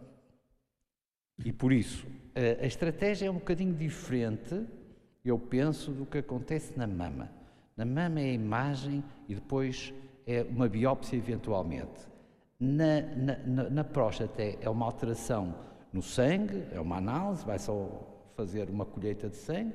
Depois poderá ou não, em função da análise do resultado por parte do médico que está a atender, se vale ou não a pena fazer um segundo exame, que é uma imagem equivalente à da mama, que dá resultados do mesmo tipo, já comprovados e depois sim decidir se vale a pena fazer e até aonde é que se vai fazer. José Carlos Machado queria dar uma palavra. Só, só recuando um bocadinho àquela minha primeira intervenção, quando eu falei da questão da investigação e do, da área molecular, etc., eu acabei por me focar muito na questão do tratamento de tumores avançados, mas esta é outra grande área de investigação em cancro da próstata. É precisamente no desenvolvimento de mecanismos ou métodos permitam estratificar estes tumores que são detectados precocemente. Até porque nós, penso que nesta altura já emergiu de forma absolutamente clara deste debate a importância do diagnóstico precoce, como sendo algo absolutamente chave neste processo, em todos os tumores, mas neste também. Curiosamente, é precisamente no cancro da próstata onde o diagnóstico precoce mais eficaz é. Não sei se haverá outros tumores onde uma percentagem tão grande dos cancros seja detectada tão precocemente. Portanto, ele é francamente eficaz. Isto parece um pouco contraditório depois com a discussão à volta do sobrediagnóstico, porque quando a gente usa a palavra sobrediagnóstico, está a classificar esse diagnóstico de mau. Se é demais, é mau, não é? Essa, uhum. essa é a definição. É excessivo, sim. É? E curiosamente não é mau. Não é mau, é o diagnóstico que é preciso fazer. O problema está em que, após fazer o diagnóstico destes tumores precoces, que são uma grande proporção dos casos, a verdade é que depois o oncologista ou o urologista tem frequentemente grandes dúvidas sobre a melhor forma de tratar estes tumores, precisamente pela tal prevalência dos tumores aqui classificados como indolentes. Portanto, os tais tumores que estão lá, mas que se fossem deixados em paz, do ponto de vista clínico, nunca iam causar nenhum dano, enfim, muito significativo, pelo menos não no período de vida normal daquela pessoa. E, portanto, aqui está provavelmente o grande desafio que é preciso resolver para resolver também esta aparente contradição entre diagnóstico precoce e sobre-diagnóstico. É encontrar formas, e voltamos ao investimento e à necessidade de investigação, de agora estratificar adequadamente estes doentes, e como dizia o professor Manuel Lopes, ok, cá estás tu, o meu pequenino, foi assim, não é? Sim. Mas que vai ser muito agressivo, e este é para tirar rapidamente, e às tantas deixamos em paz, ou vigiamos apenas, todos aqueles tumores que provavelmente não levariam a lado nenhum. Sendo que isso, esta estratégia... Não. Belmiro Parada. Sim. Ah, sim, eu só gostava, esta estratégia, aqui um ponto interessante, desculpe Belmiro, que, que, que, eu acho que é relevante para quem procura aquilo que estamos a dizer, o debate que estamos uh, aqui a promover, uh, lidando obviamente com, com a doença, um, porque isto depois também tem consequências para a pessoa uh, que está doente, não é? obviamente do ponto de vista urinário, da sua vivência sexual. Pode ter, em função das, das, das intervenções que, que, forem realizadas na sequência desse, desse diagnóstico. A vigilância não será o caso, enfim, tirando as consequências eventualmente, eventualmente psicológicas e por aí fora, que existem, obviamente, que existem também, mas, mas até a própria realização da biópsia pode ter consequências hum, clinicamente relevantes. Não será comum, mas, enfim, mas pode por vezes causar algum tipo de, de problema. Mas quer dizer, o que causa mais problemas, como é evidente, e é daí que vem a conotação do sobrediagnóstico, é quando se opta por, eh, digamos, abordagens mais radicais, essa sim, com, com consequências eh, evidentes e frequentes, e que depois se vem a descobrir, ou, ou a pensar que afinal talvez não tivesse sido necessária. Era esse o ponto que eu esse estava é o ponto a sobre diagnóstico. Agora, o problema é que esse ponto sobre diagnóstico acho que não deve servir como argumento para, de alguma forma, retirar importância ao diagnóstico precoce. É porque senão caímos aqui numa contradição que não resolvemos. Portanto, o diagnóstico precoce é absolutamente importante. O que tem que se agora resolver é o problema do tratamento às tantas é mais o sobretratamento que o sobrediagnóstico. É capaz de ser mais eh, lógico pensarmos em sobretratamento do que em sobrediagnóstico. Tratamento que também tem que ser adequado a cada caso uh, e até já ouvimos aqui a palavra heterogeneidade para caracterizar estas situações. Uh, há vários subtipos de cancro da próstata e quanto mais conseguirmos individualizar os tratamentos, melhor. Uh, sim, sem dúvida, embora eu acho que a questão da individualização de tratamentos é mais fácil discutir quando chegamos aos tumores avançados, de facto, e que é, que é o que são os tumores que não queremos tratar, porque o ideal é não os termos. Porque quando falamos dos tumores mais precoces, eu acho que aí o espaço para tratamento individualizado é menor. Eu acho que aí estamos um pouco obrigados a tratar doentes de uma forma mais grupal, se quiser, é? mais transversal, com abordagens mais eh, mais generalistas que passam menos. Estou a dizer isto um bocadinho, enfim, influenciado pela lógica da medicina personalizada, que hoje em dia é um conceito que utilizamos muito e que tem mais aplicação, de facto, nas formas mais avançadas, mais avançadas de doença. Aqui eu acho que o, o termo fundamental para mim é estratificação. Por isso é que eu falei há pouco em grupos. É estratificação, é ser a capacidade de pegar naqueles diagnósticos e os dividir em dois ou três, sei lá, grandes grupos de doentes que pensamos que se vão portar muito mal, ou se vão portar mais ou menos, ou se vão portar bem. Se conseguíssemos fazer isto, já era uma grande coisa, já era um grande avanço na gestão desse tal sobretratamento. Bom, Parada, percebi que há pouco queria acrescentar algo. Sim, só, só antes de dizer aquilo que eu, que eu, que eu vou falar a seguir, é o seguinte, há um exemplo sobre diagnóstico. Procurar ativamente um cancro num homem de 85 anos, assintomático não faz sentido. Esse é um exemplo de um sobrediagnóstico. Uhum. Portanto, o diagnóstico precoce ou rastreio deve estar balizado a determinadas faixas etárias. Isto Agora é, quais? habitualmente preconiza entre 50 ou 70 anos, que eu acho que é um bocado limitativo, mas o doente tem que ter pelo menos uma experiência média de vida de pelo menos 10, 15 anos. Porque, porque há vários estudos que demonstram que assim, que assim é. A literatura aponta muito para os 55, 70, sim, não é? Sim, Agora, um homem tem cancro da próstata. E agora? E agora? O que é que vamos fazer? E abrem-se logo à cabeça duas portas. Vou tratar com o objetivo de curar ou a cura já não é possível e vou fazer apenas um tratamento paliativo. Portanto, para a primeira porta, vou tratar com o objetivo de curar, tem que se verificar algumas condições. A doença tem que estar localizada à próstata, ou pelo menos localizada à próstata e aos gânglios regionais. Ponto 1. Um. Portanto, critérios têm a ver com a doença. Doença localizada ou localmente ou regionalmente. Critério 2. O doente tem que beneficiar desse tratamento ativo, tem que ter uma esperança de vida de pelo menos 10 anos. Se não tiver uma esperança de vida curta, tão, tão longa, ou a doença não estiver localizada, não vale a pena tratar curativamente. Imaginem um doente que tem uma, um cancro da próstata localizado, mas tem simultaneamente uma cardiopatia hipertrófica que limita claramente a esperança média de vida. Não vale a pena tratar ativamente esse doente, ou o cancro da próstata, porque nunca vai beneficiar desse tratamento vai sofrer os efeitos adversos do tratamento e não vai beneficiar. Agora, ele tem intuito curativo, o que é que vamos fazer? E aí sim, vamos estratificar os doentes que têm condições para serem tratados ativamente em grupos de risco. Baixo risco, risco intermédio e alto risco. E fazemos esta estratificação baseada em quê? Baseadas no, no PSA, nos dados da biópsia, no grau de Glisa, no, no ISUP e nos dados do, do TOC.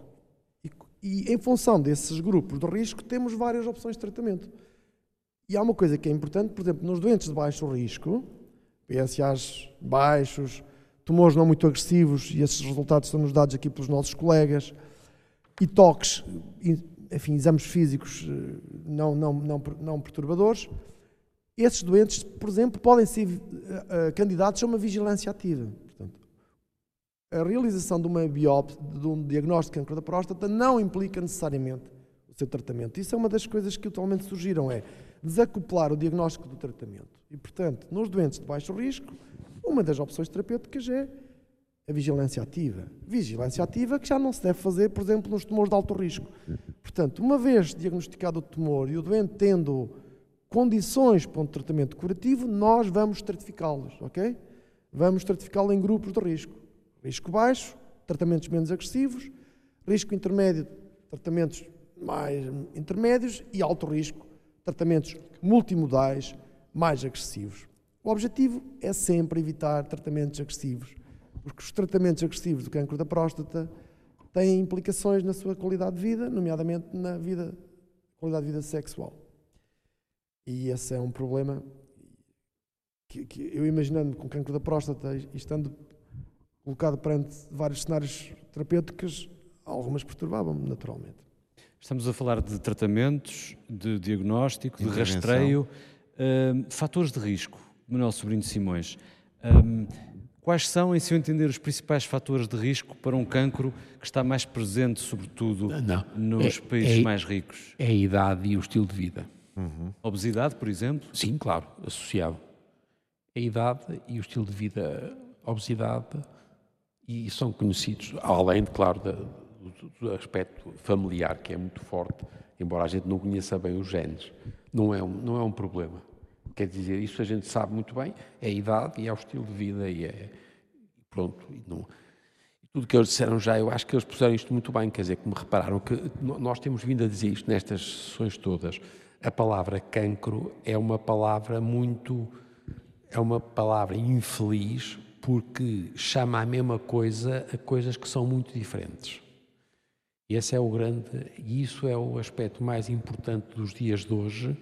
Como diz o Zé Carlos, nós que andamos nisto sabemos quando são muito avançados os cancros, sim senhora, há muitos medicamentos e há uma coisa muito personalizada, etc. Mas é por ser mau. Quando as coisas, à medida que as coisas são mais, menos agressivas e os cancros são menos malignos, nós temos que cada vez ter mais cuidado de não ir para além, e portanto, eu acho estou de acordo com o Zé Carlos, isto é um problema, é evitar o que você chama o sobretratamento. E, e portanto, isto, mas a, a, sociedade europeia conhece isto perfeitamente. Já devíamos ter evoluído em termos de linguagem para ah, uma gradação diferente. Já, indiscutível. E não tratarmos tudo por igual. Exatamente. Eu acho que é indiscutível. Bom, eh, eu acho que está na hora de passarmos a dar lugar também às, às dúvidas, eh, se calhar uh, do cidadão comum Sim. sobre para depois esta, ouvirmos, obviamente, esta matéria, para ouvirmos de novos uh, especialistas e darmos a oportunidade a quem está painel. aqui na plateia. Mas eu gostaria só, Miguel, antes disso, uh, e antes de fecharmos este, este segundo momento, digamos assim, de debate e avançarmos para o derradeiro, para o terceiro ato, não sei se alguém quer acrescentar algum aspecto. Podemos dar, obviamente, ainda espaço para uma última intervenção, intervenção complementar, comentário complementar. É só, só, que uma, em relação a esta questão do, só dos fatores de risco, então estava-me a lembrar que há uma coisa. enfim, vale o que vale, mas a verdade é que a literatura é muito coincidente nisso, no facto de identificar, por exemplo, indivíduos de origem ou de ascendência africana como sendo indivíduos que potencialmente desenvolvem cancros da próstata mais agressivos do que aquilo que nós estamos habituados a ver em média. E depois, por contraste, indivíduos de origem asiática terem menos e menos agressivos, embora no caso da Ásia haja estudos que demonstram que após migrarem para os Estados Unidos e com índices de obesidade parecidos, etc., que essa diferença se atenua.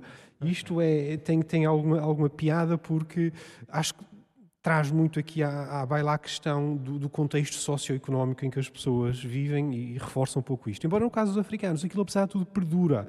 E depois, quando se vão estudar os cancros da próstata que aparecem em origens da ascendência africana, eu estou a usar a palavra ascendência, por favor, não usem a palavra raça. Não existem raças humanas, pá, isso não existe. Existem raças de cães e de cavalos, isso existe. Mas raças humanas não, portanto, por favor, não usem isso. Portanto, indivíduos da ascendência africana, depois, quando a gente olha para a biologia molecular do tumor, eles tendencialmente têm tumores que têm uma origem molecular um pouco distinta daquela que nós temos, por exemplo, nos europeus. Pronto, só esta chega, porque pá, ainda há aqui algumas coisas que provavelmente não compreendemos totalmente e que, quem sabe, um dia destes têm importância. E que têm a ver, obviamente, também com algumas ideias pré-concebidas uh, que têm um determinado enquadramento e isso passa, passa pelo nosso Vox Pop, não é, Miguel? É isso mesmo. Vamos então uh, assistir agora a um vídeo que uh, registra dúvidas do cidadão comum aqui em Coimbra. Podem ser as vossas dúvidas. No final é o vosso momento, quando terminar o vídeo, é o momento de, enfim, levantarem as questões que queiram fazer ao nosso painel, aos nossos convidados. Portanto, daqui a pouco, quando voltarmos, estamos à espera também das vossas questões ou dos vossos comentários.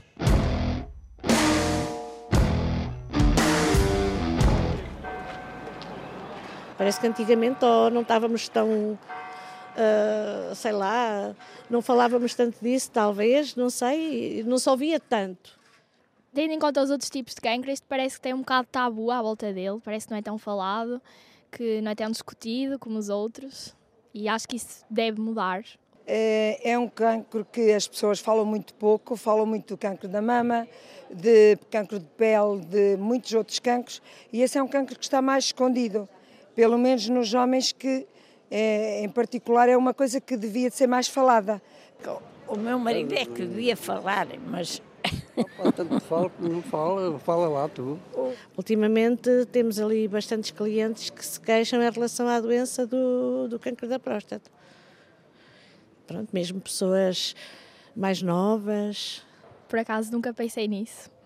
Mas eu acho que se calhar são as pessoas mais velhas, mas se calhar pode também não ter nada a ver com isso. Portanto, tenho essa dúvida. O que é que se passa ao longo dos anos para termos mais possibilidade, não é? probabilidade de contrair cancro da próstata. Acho que, que é a vida de corrida e a alimentação e tudo que levamos hoje em dia. Sobre. Hereditário, não sei se esse não é, é o que a gente diz, por isso. Uh, o meu avô tinha cancro da próstata. A minha mãe é uma mulher, não é? E depois sou eu uma mulher. Se há a possibilidade de um filho meu que, que nasça com uma próstata que possa ter por causa do meu avô ter tido cancro da próstata. Agora não sei quais são os sintomas que, que se manifesta para se poder detectar que temos o cancro. Não sei muito bem como é que, qual é que são os sinais visíveis ou se há sinais visíveis uh, nas pessoas para ver esse diagnóstico, mas penso que o diagnóstico deve ser feito através de exames, não sei. Sei que, que cai isso o PSA que se faz, mas não sei se há mais algum, algum rastreio, não sei, não sei toque retal. pois. ok. Nas costas, um buraco que me fizeram nas costas? Não, por rabinho. Olha, na verdade nunca, nunca foi. Nunca, nunca, tu riste, estava ali, está à vontade. e é um bocado complicado, mas, mas não custa nada, porque a gente, quando vai com aquele sentido de ver se está bem ou não, a gente ultrapassa todas as coisas porque o exame é feito com a inserção, não tenho bem a certeza se é de, de um dedo, pronto, no reto do, do paciente para ir ver a coisa. E depois lá vem a conversa do ah, não sei que eu não sou gay para estar enfiado dedos no coisas assim. Ai meu Deus, não devia estar a dizer isto. Esta forma. Mas pronto, uh, e acho que devia haver uma desconstrução de fazer esse exame, porque é algo mesmo importante. O exame do colo do útero também envolve a inserção de, de um objeto na vagina para poder tirar células do colo do útero para fazer um exame. Portanto, acho que devia haver mais desmistificação do próprio exame, porque é um exame e é da nossa saúde. Eles uma vez disseram para fazer o exame à próstata, tu é que não quiseste ir. Não me lembro já. Não lembro eu. Pergunta por acaso tinha mesmo esta pergunta: se existe algum tratamento com grande taxa de sucesso ou se ainda não há assim um tratamento muito eficaz para o cancro da próstata. Se houve alguma grande evolução ou se houve alguma evolução dos tratamentos de há 10, 15 anos atrás para os de agora em relação ao cancro da próstata. É realmente algo que eu não conheço. Até as formas mais, mais, pronto, mais uh, comuns de tratamento. Uh, presumo que a quimioterapia não seja logo o primeiro passo a dar, não é? Caso outros, mas com os quais eu desconheço se, se, se passa só por radioquimio ou por operação, se os tratamentos são 100% eficazes ou se a operação é 100% eficaz. De, é isso. Desde que fui operado dessas coisas fiquei sem energia. Energia daquela que a gente sabe, não é? É verdade, é verdade. A mim não me faz diferença nenhuma. Para mim até é bom. A impotência sexual eu sei que, que existe no câncer da próstata e tenho imensos senhores que falam ali comigo e com o meu marido e também da, da incontinência. Temos um amigo nosso que ainda, ainda andou até um tempo de, de fralda. Eu, eu, não dizia nada destas coisas. Mas ah, tá. Não dizias, mas deves dizer. Se falassem de castanhas, eu sabia dizer. mais, mais detalhes. Agora, nesta situação, eu não sei muito. Por acaso, é um assunto que me interessa. Por acaso, é um assunto que me interessa o cancro da próstata. Todos os assuntos me interessam, mas este em específico interessa-me.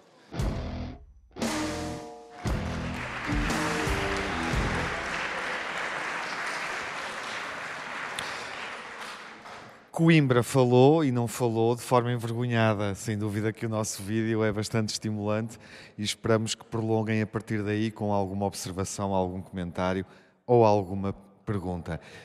Ficam algumas questões uh, que nós fomos respondendo aqui, uh, não se calhar de uma forma Algumas tão... delas, pelo menos explícita, mas fomos, fomos respondendo. Enfim, quem pega nesta questão, antes de percebermos se na plateia quem quer uh, alguém comentar quer ou, ou, dar alguma informação que esclareça. Sim, uh, e, e, sobretudo, desde logo há aqui um, uma, um, há uma sensação que me parece dominante em vários depoimentos, uh, abordando questões muito diferentes, que é a impressão de que é um cancro tabu, quando falamos do da próstata, na comparação com os outros, que também estamos a tentar tratar por tu. Este é um que tratamos por você nesta fase, apesar das pessoas que aqui falaram terem falado de uma forma uh, desassombrada. Jacques Machado, queres começar? Eu aqui, a questão do cancro tabu, eu penso que eh, viu, ficou aqui claro, não é o cancro que é tabu, é as implicações potenciais do tratamento e a pessoa identificar alguém que tem um cancro da próstata como potencialmente este está impotente, este está incontinente. Portanto, não é o cancro, são uh, as consequências. E há pouco, quando se falava em sobre-tratamento, é sobre-tratamento precisamente pelos riscos, porventura, desproporcionados de alguns tratamentos face ao cancro, porque outro tipo de cancros tiram. Se a pessoa tem um cancro da pele, tira. Tem um cancro no intestino, tira. Ninguém questiona sobre-tratamento, porque os impactos são menores ou potencialmente menores. Porque, de facto, quando alguém é tratado, um cancro do intestino, um cancro do rim, um cancro do pulmão, a preocupação é: fiquei sem o cancro ou fiquei com ele? Estou curado ou não estou? E são poucos os cancros, mas a próstata é claramente o exemplo mais evidente, onde uma preocupação muito grande é eu fiquei, vou ficar bem, vou ficar continente ou incontinente, vou ficar com uma função sexual boa ou não. Ou seja, as sequelas funcionais, por vezes, ficam mais salientes e mais importantes para o próprio doente do que propriamente o controle do cancro, que é obviamente o, o principal.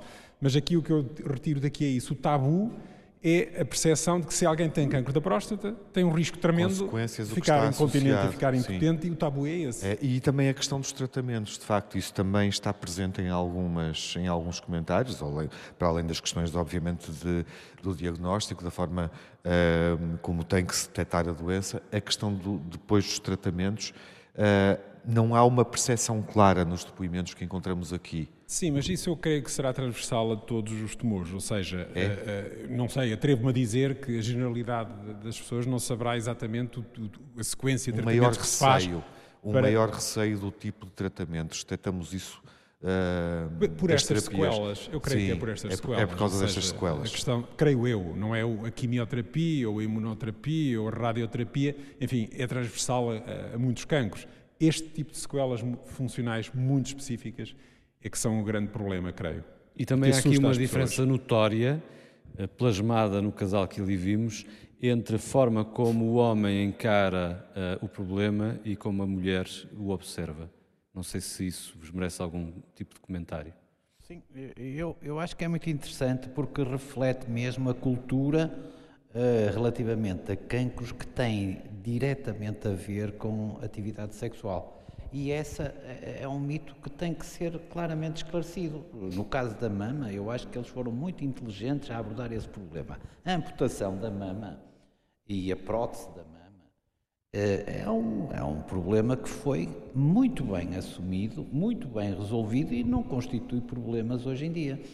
A, a- a amputação da, da próstata, a prótese peniana, eventualmente, ou eh, tratamentos de suporte para essa disfunção, a incontinência urinária, que também aqui foi abordada e muito bem, eh, têm que ser abordadas, não, não se pode eh, esconder. E é preciso, no contrato feito com o paciente, no concreto agora, não na lógica eh, de populacional, mas sim naquele senhor António que ali está e com o qual nós temos que resolver nesta vertente, quando vamos decidir fazer, eu penso que esse problema tem que ser e estar bem preparado a assistência toda a equipa, psicológica, etc.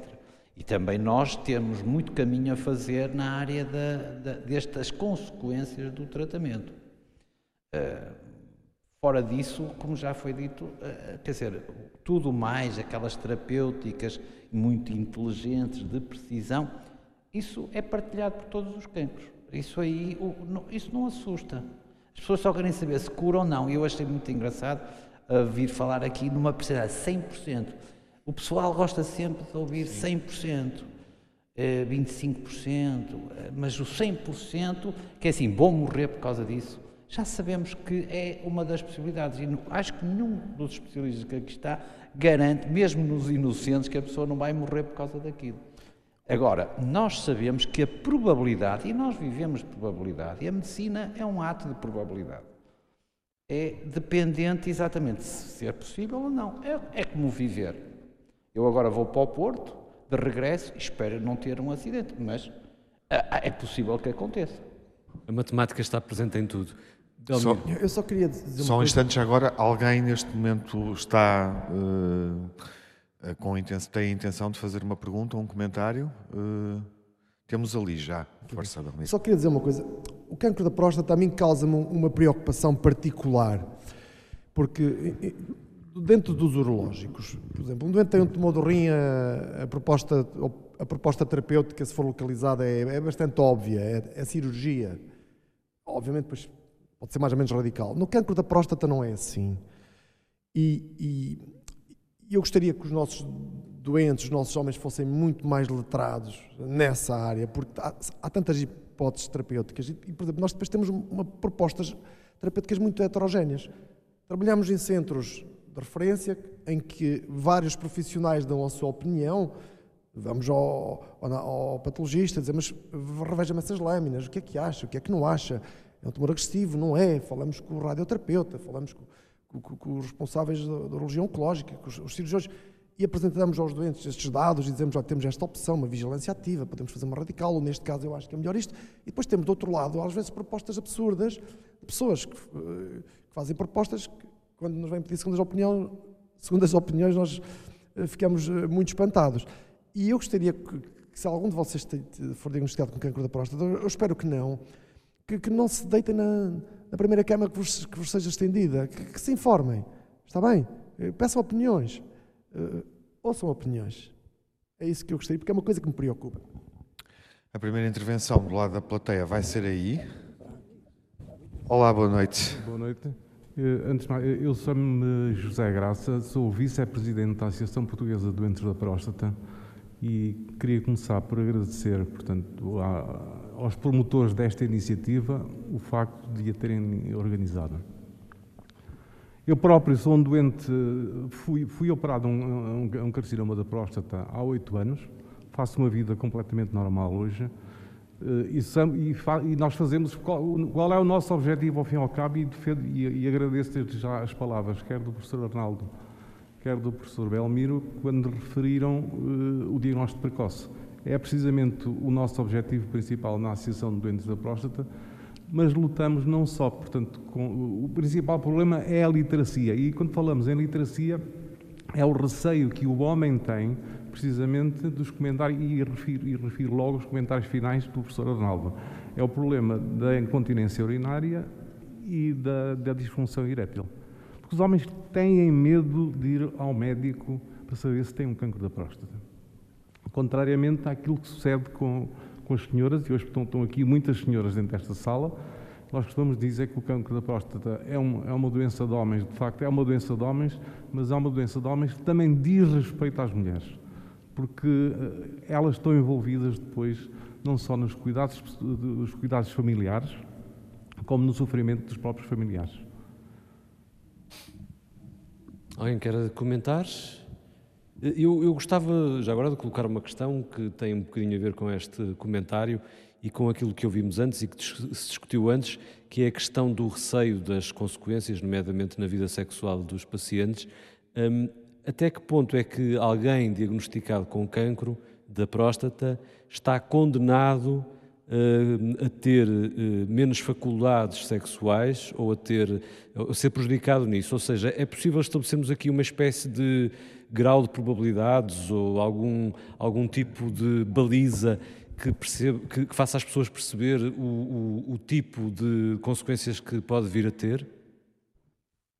Não é uma fatalidade, e isso deve ser dito de uma forma clara. Mesmo a incontinência urinária, começando pela incontinência, porque sejamos claros, diga-se o que disser, por mais robustos e de peito feito que os homens têm, que os homens sejam, apareçam, quando se fala de cancro da próstata, há uma hierarquia clara. Primeiro, tratar o cancro. Segundo, ficar continente. Terceiro, manter a função sexual. Isso é transversal e é excepcional encontrar alguém que tenha uma, uma ordem diferente nisto. Uh, dito isso, a, incontinência urinária é a exceção, não é a regra. É um risco, mas é um risco que não ultrapassará os 5%, é inferior a 5%. Claro que pode calhar a fava, digamos assim, mas quando calha, há formas de a corrigir, com esfíncteres, já foram aqui falados, com próteses, com outras coisas. A disfunção eréctil já não, é, já não são mais de 95% a ficar igual ao que estavam, não é, mas dito isso, é possível a todos os homens que são tratados com carcinoma da próstata manter atividade sexual. Poderão, alguns, ou bastantes, porventura necessitar de algum estímulo de um medicamento ou de uma coisa qualquer. Mas a manutenção da atividade sexual em que as sensações não são alteradas, ou seja, a parte das sensações da atividade sexual ficam eh, iguais, o que se pode perder é a capacidade de ter uma ereção natural, mas, repito, não é uma fatalidade. Muitos homens são tratados para carcinoma da próstata e mantêm uma atividade eréctil espontânea natural, e os que o não conseguem de forma natural consegui-lo-ão certamente com recurso a um medicamento ou outra coisa que muitos homens que nunca tiveram carcinoma da próstata também usam. Portanto, não há aqui propriamente o estigma de isto é para quem tem carcinoma da próstata. Não. Agora, é um risco, mas não é uma fatalidade, de forma alguma. Acho que era importante clarificar isso. Temos Mais uma questão aqui, sim. Uh, já agora aproveito. Uh, boa noite. Boa noite. Eu aproveito chamo... só para perceber se alguém a seguir quer participar. Boa noite. Boa noite. Eu chamo-me Juvenal, tenho 72 anos, 72, uh, e tenho alguma dificuldade. Eu vou apresentar o meu caso. Eu, felizmente. E obrigado penso, por isso. Felizmente, que não, penso que não tenho o cancro da próstata. Uh, faço, faço rasteio há cerca de 12, 13 anos, anualmente.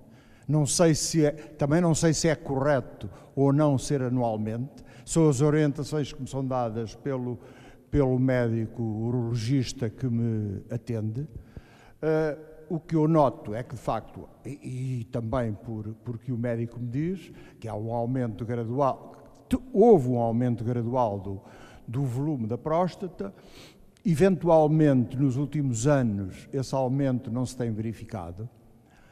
Uh, quais são os sintomas que eu noto uh, que, que vieram com a idade em relação à próstata? Foi que eu normalmente de noite não me levantava para, para urinar. Uh, atualmente levanto-me pelo menos uma vez. Se beber uh, mais líquidos, levanto-me mais do que uma vez e faço com muito menos pressão e muito menos quantidade do que aquela que faço durante o dia. Uh, o médico tem o cuidado de me.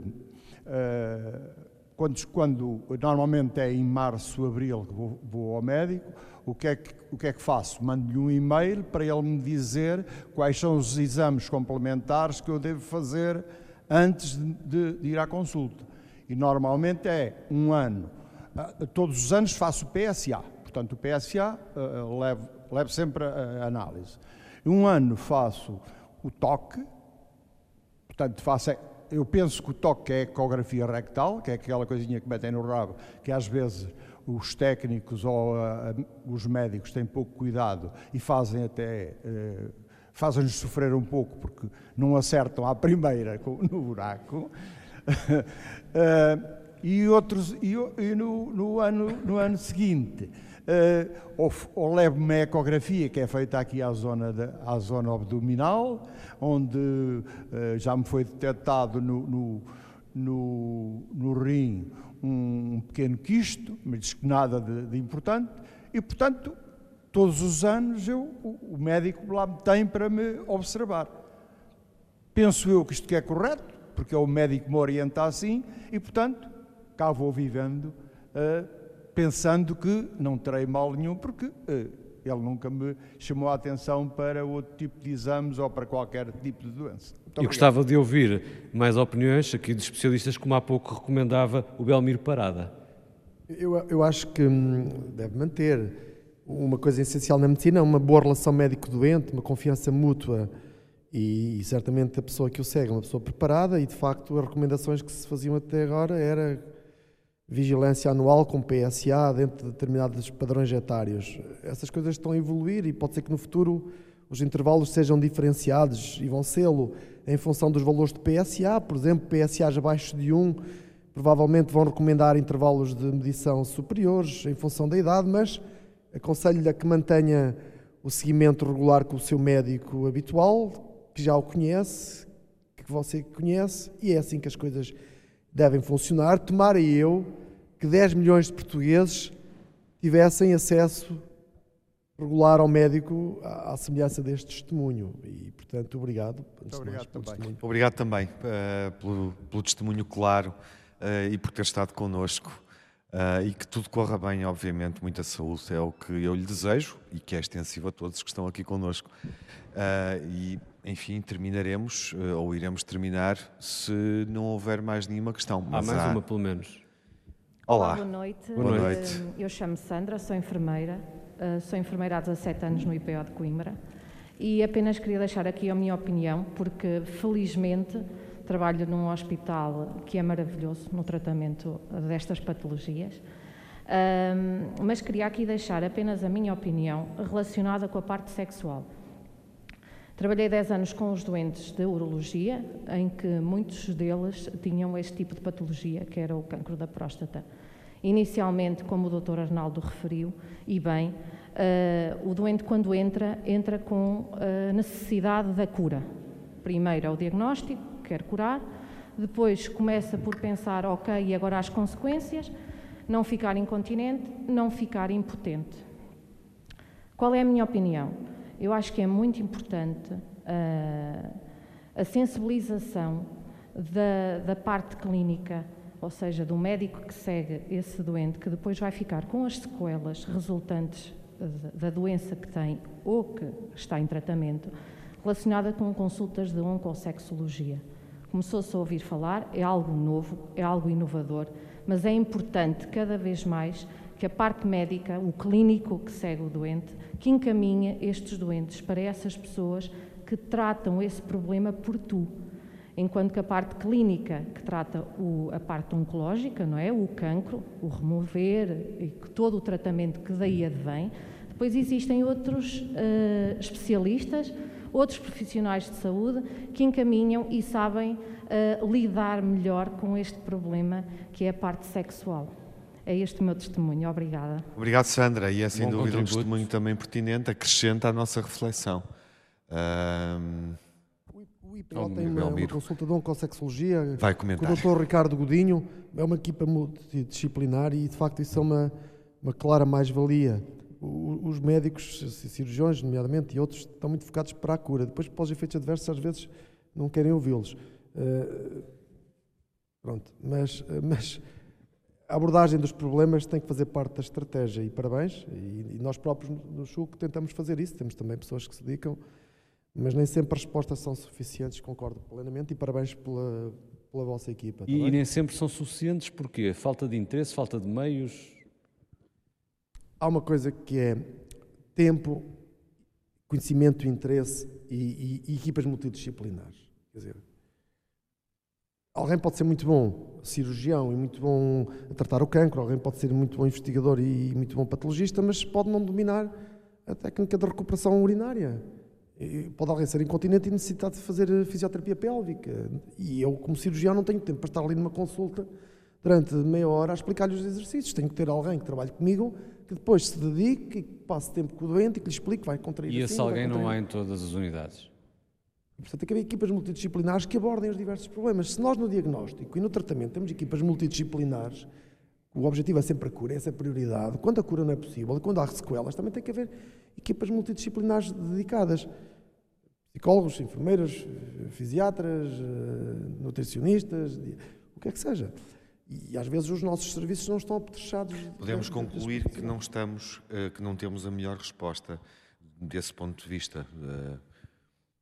Eh, nós nunca devemos estar satisfeitos com o que temos. Sim. Quer dizer, exceto em algumas coisas pessoais, mas agora...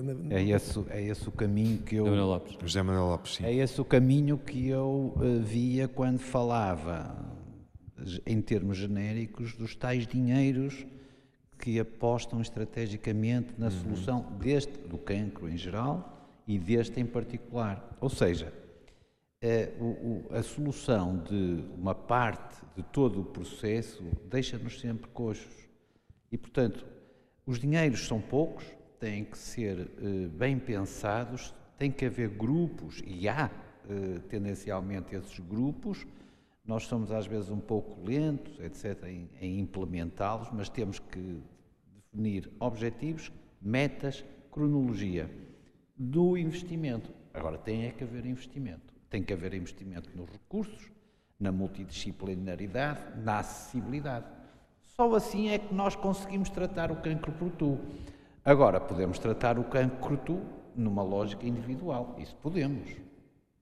Mas o problema da acessibilidade a tratar o cancro por tu não fica resolvido. Terminamos com problemas ou uh, mais alguém quer intervir? Terminamos com problemas, mas também demos aqui, eh, penso eu, com a ajuda dos nossos especialistas, muitas respostas. Tiago. Sim, julgo que sim. Uh, Manuel, despedimos-nos? Como é, é costume, eu, eu eh, atenção, eu, eu, sou um especialista da tiroide, não sei nada da próstata e, portanto, também aprendi. E acho que as pessoas, nós temos que aprender. Eu acho que o nosso problema em Portugal, para além daquilo que ele está a chamar a desorganização, a nossa pouca organização para tratar de um problema que é um problema muito complicado, e é o da próstata, como são qualquer outra doença, não, não é especialmente o cancro, são as doenças. Mas nós somos maus na organização, mas também somos muito pouco, nós somos, temos vergonha de perguntar, nós devíamos perguntar mais, devíamos estimular o conhecimento, devíamos treinar os miúdos a perguntar e, portanto, eu hoje, por exemplo, eu fartei-me de aprender. Ele até disse, eu disse, epá, eu esta coisa da relação entre a hiperplasia e, e o cancro da próstata tem muito que se lhe diga.